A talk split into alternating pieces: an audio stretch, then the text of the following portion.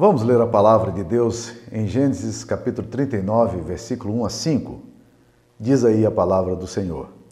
José foi levado ao Egito e Potifar, oficial de Faraó, comandante da guarda egípcio, comprou-o dos ismaelitas que o tinham levado para lá.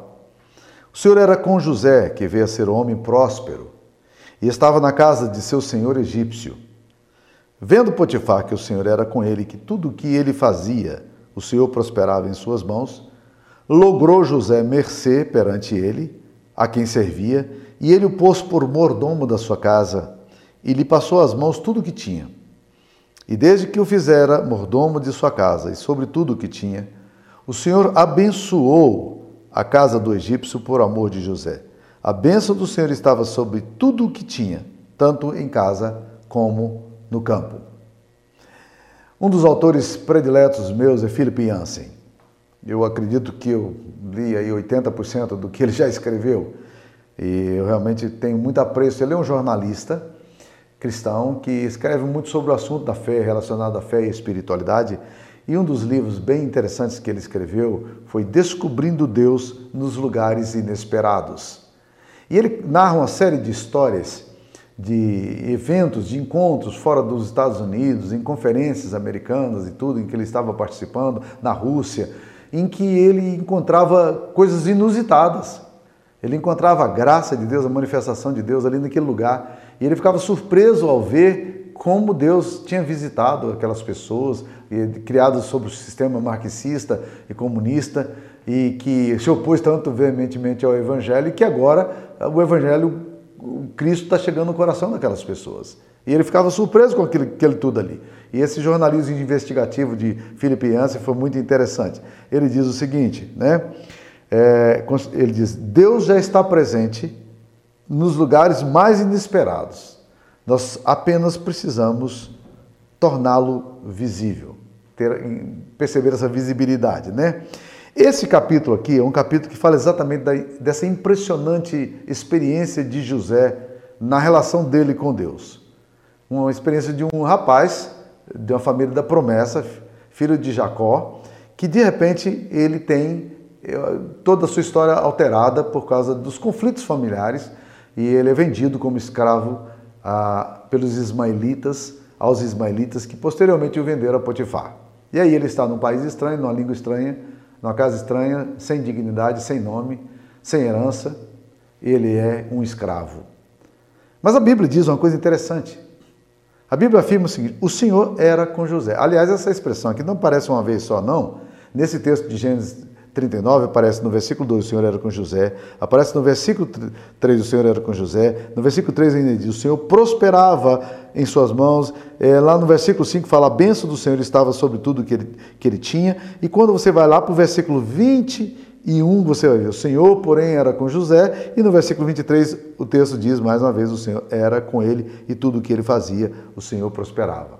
Deus estava com José. Essa é a grande verdade. E é o que, que o texto nos fala. Deus estava com José apesar de ter sido cruelmente vendido.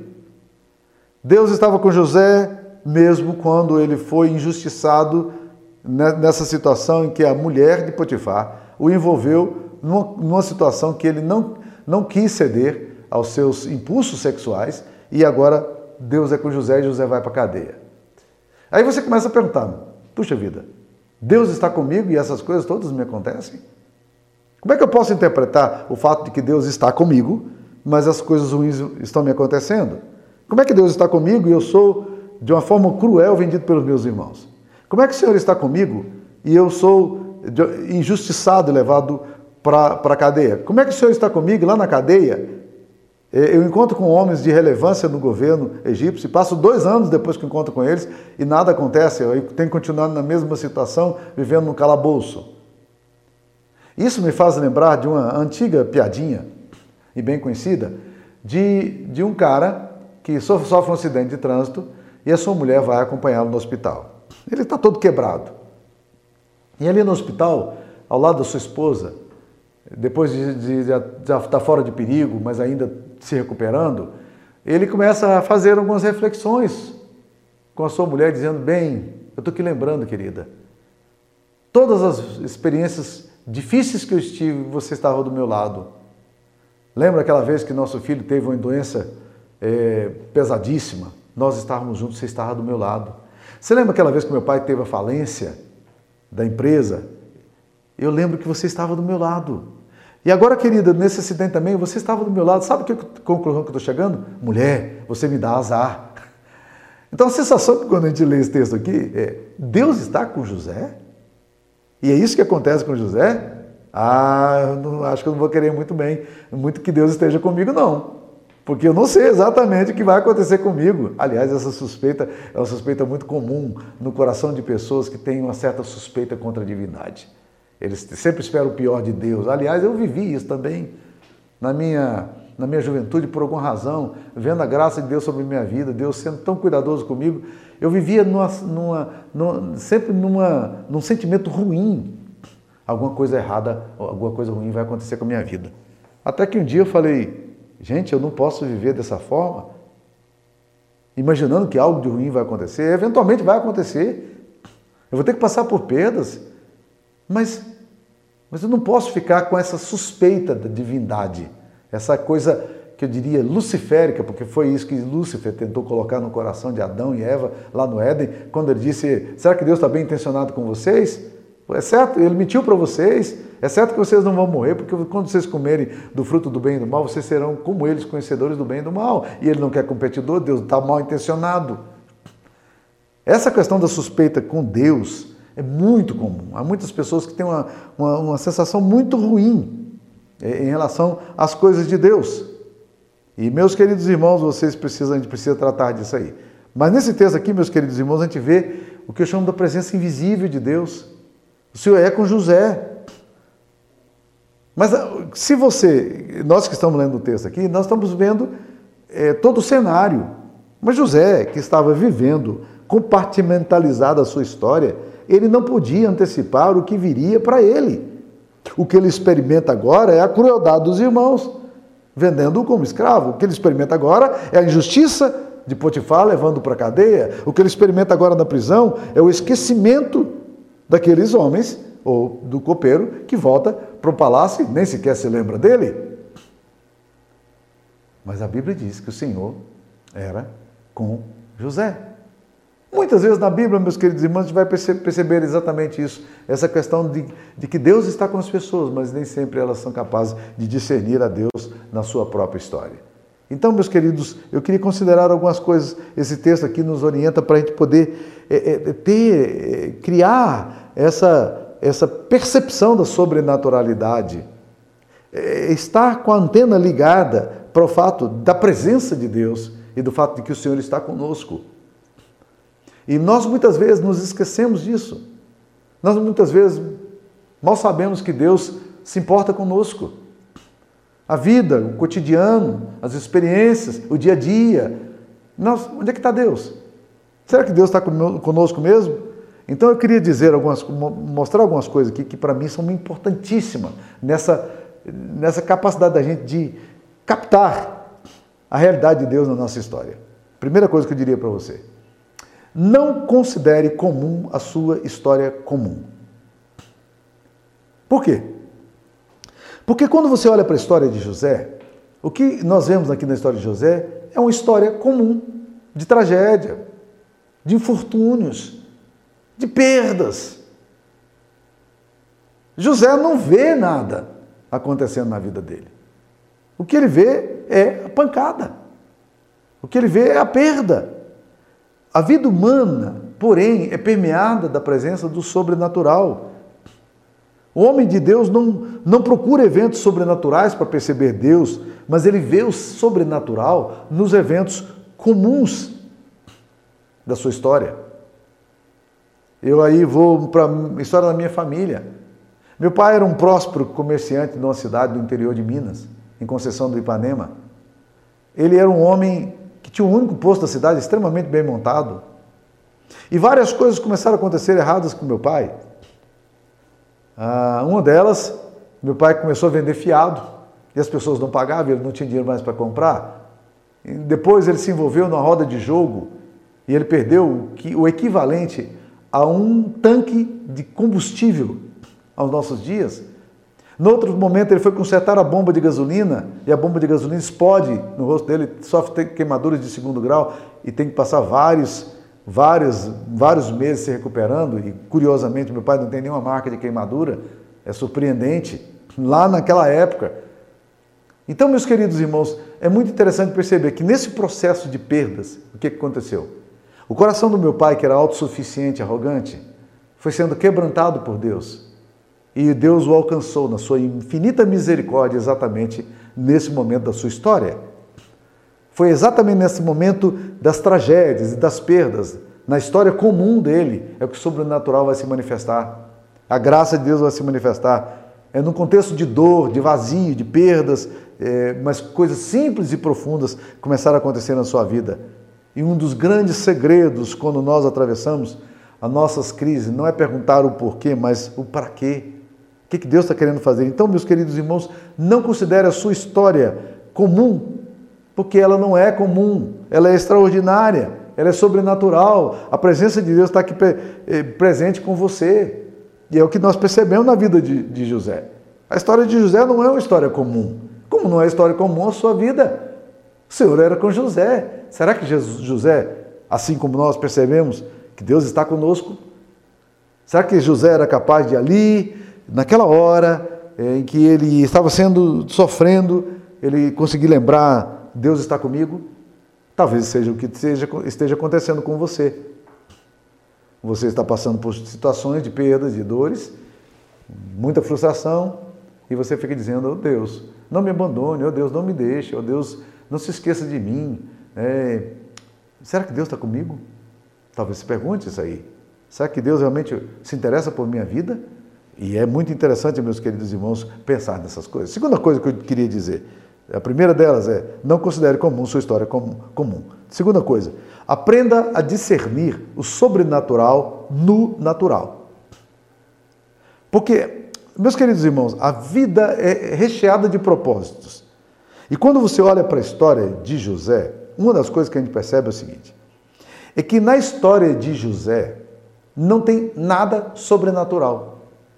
Na história do pai de José você vai ver muito. Jacó é um homem que tem muita experiência pentecostal, carismática. Ele vê sinais, ele vê anjos, ele tem manifestação, ele luta com anjos, ele tem visão, ele tem sonho. A história de José a não ser os sonhos que ele teve lá na adolescência dele, que agora faziam parte do passado e que, e que talvez na cabeça dele pudesse até dizer, puxa, esse, aqueles sonhos foram a causa do meu, da minha situação hoje, porque eu gerei uma série de invejas nos meus irmãos que redundou nisso aqui. Então, meus queridos irmãos, José precisava discernir o sobrenatural naquelas experiências naturais que ele tinha. Que é o grande desafio que a gente tem. Quando o povo de Deus é levado para a Babilônia, o povo de Deus achava que Deus tinha esquecido dele. Mas quando você lê em Jeremias capítulo 29, Deus está, manda uma carta e dita essa carta para Jeremias. Jeremias escreve essa carta e leva os exilados. E ele diz uma coisa muito interessante. Assim diz o Senhor aos exilados que estão na Babilônia, que eu mesmo deportei.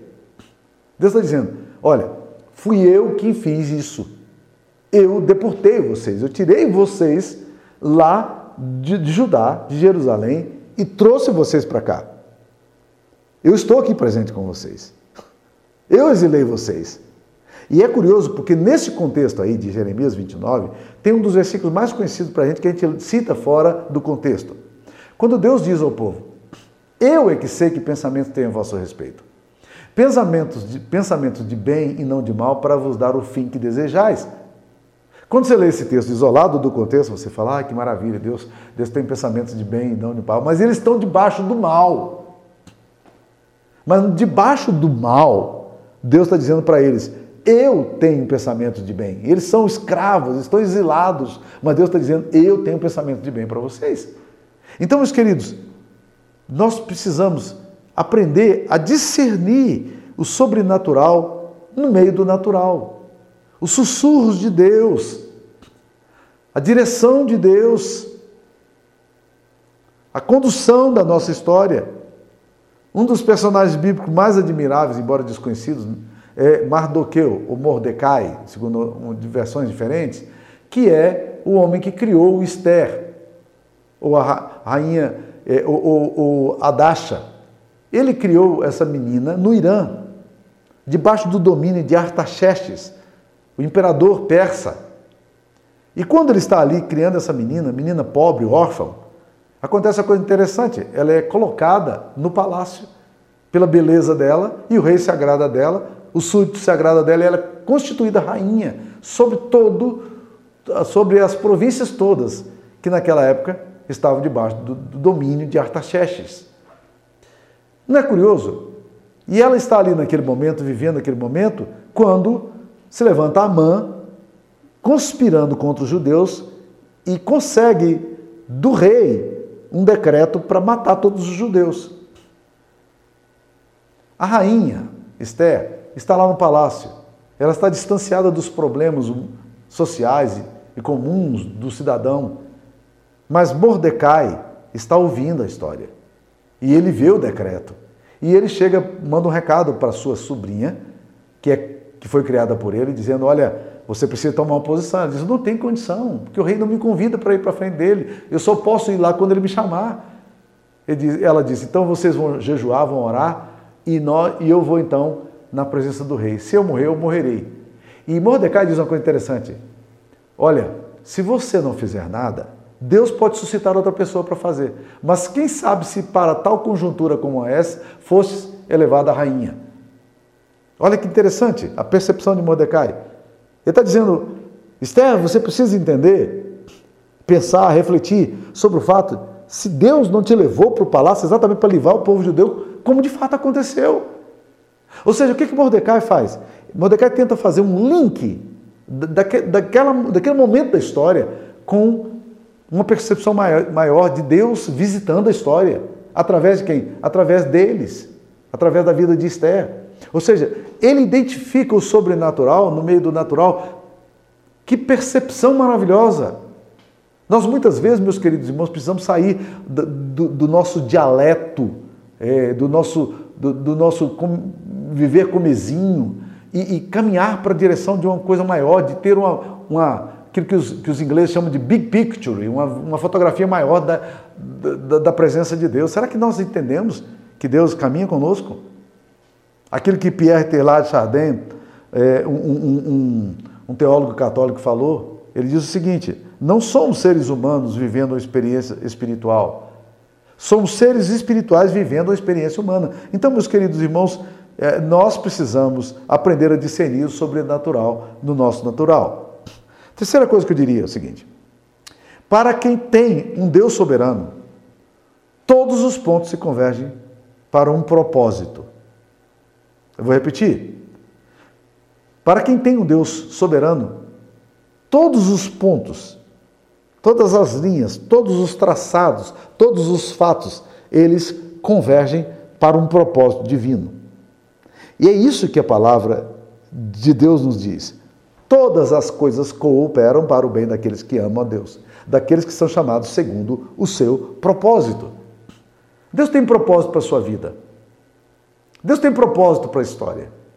Você está inserido nesse contexto e você precisa entender que Deus tem um propósito, porque todos os, os fatos que acontecem com a sua vida, eles convergem para isso. É o que acontece na vida de José. Tudo o que está acontecendo na vida de José, na verdade, está levando José para quê? para a libertação do próprio povo dele e para que milhares de vidas pudessem ser salvas da fome que viria sobre o Egito tempos depois. Deus estava preparando José. Tudo aquilo que estava acontecendo com ele convergia para esse fim.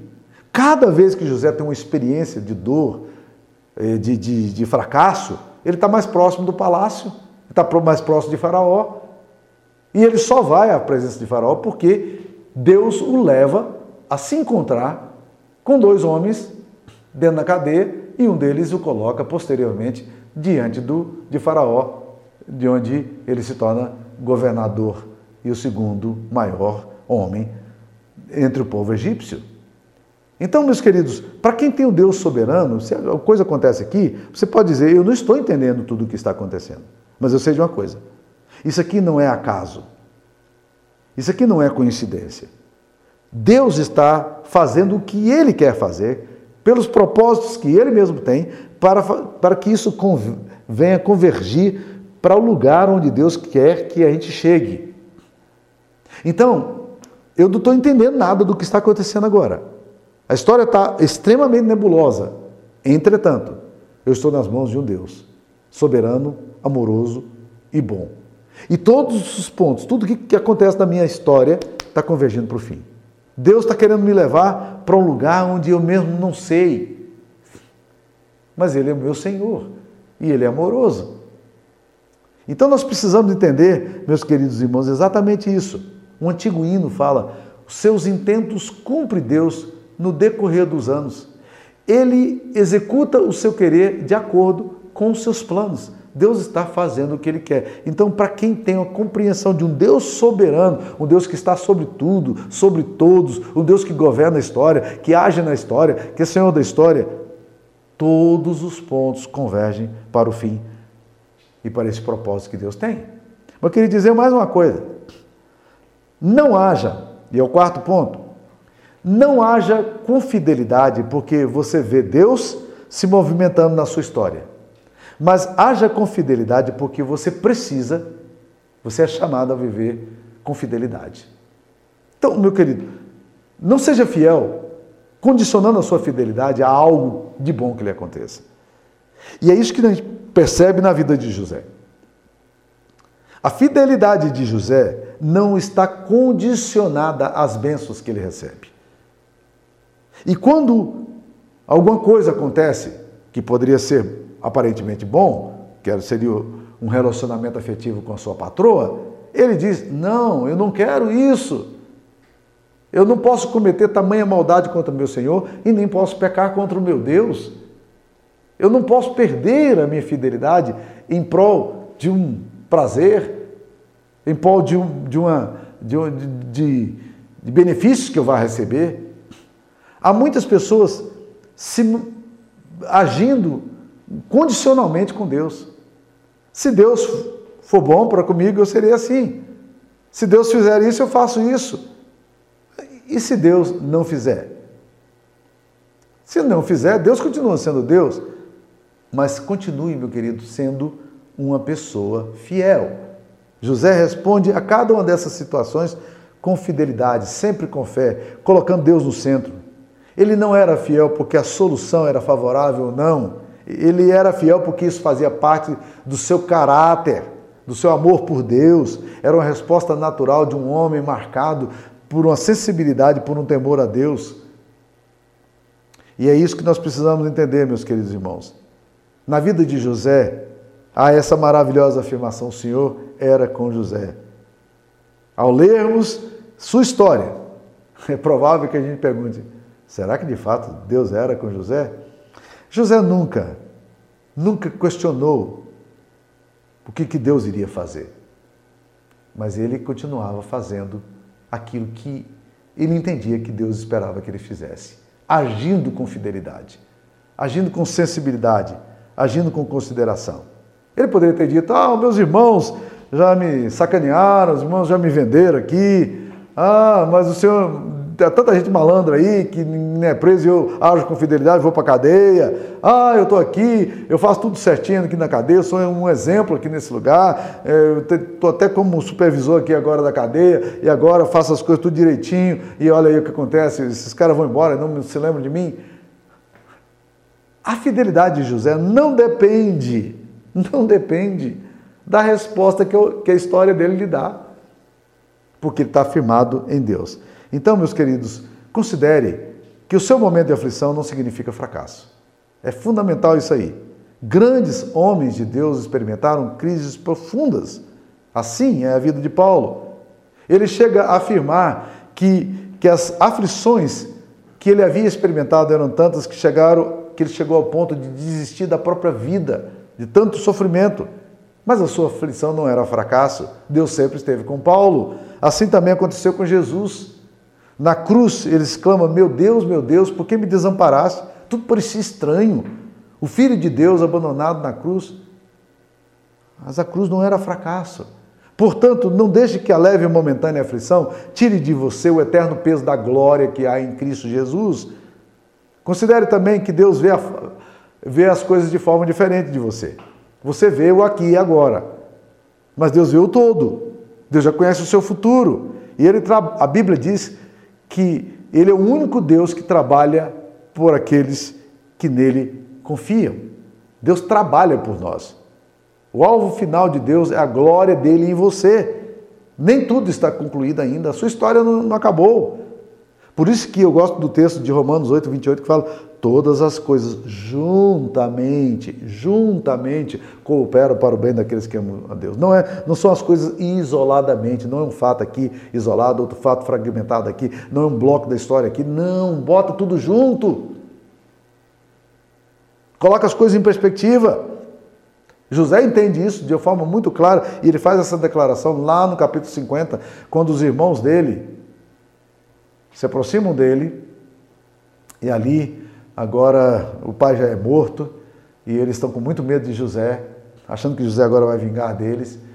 E eles mentem mais uma vez para José e José vira para eles com uma profunda compreensão de que Deus estava na história dele, diz: Vocês intentaram mal, vocês tentaram me matar, vocês tentaram me destruir, vocês quiseram mal para mim.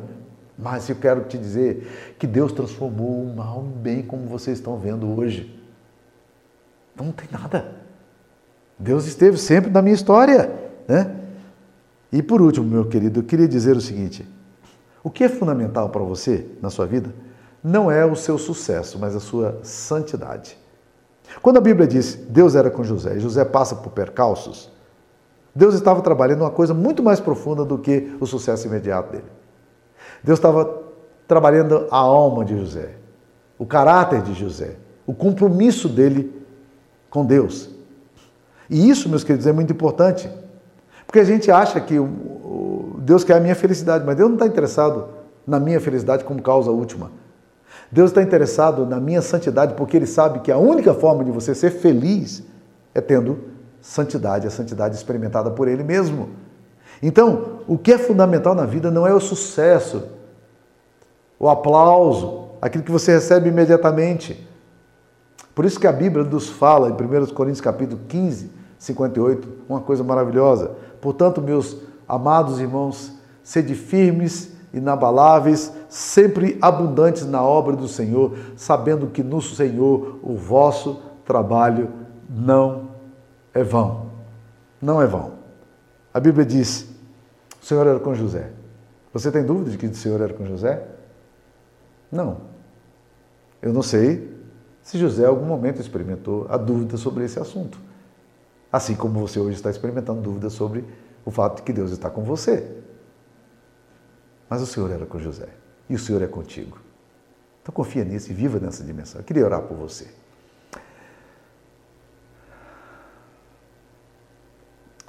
Senhor, dá-nos a capacidade, ó Deus, de vermos o Senhor se movendo na nossa história, Pai. A nossa história, tantas vezes, tão comum, tão ordinária, tão rotineira. Dá-nos a capacidade de perceber a sobrenaturalidade que nos envolve, a presença tua ao nosso redor. Tire de nós essa ânsia de ver as coisas andando bem e quando as coisas não andam bem, nós nos desesperamos porque parecemos órfãos. Nós nos esquecemos de que somos filhos amados do Senhor e que mesmo quando as coisas pesadas nos acontecem, ainda assim nós somos amados pelo Senhor. E o Senhor está levando a história para o propósito que o Senhor mesmo deseja e a nossa vida faz parte dessa história do Senhor. Então, usa-nos, dá-nos descanso no Senhor, dá-nos confiança no Senhor, dá-nos alegria no Senhor. A nossa oração em nome de Jesus. Amém. Que o Senhor te abençoe. Fique na paz do Senhor.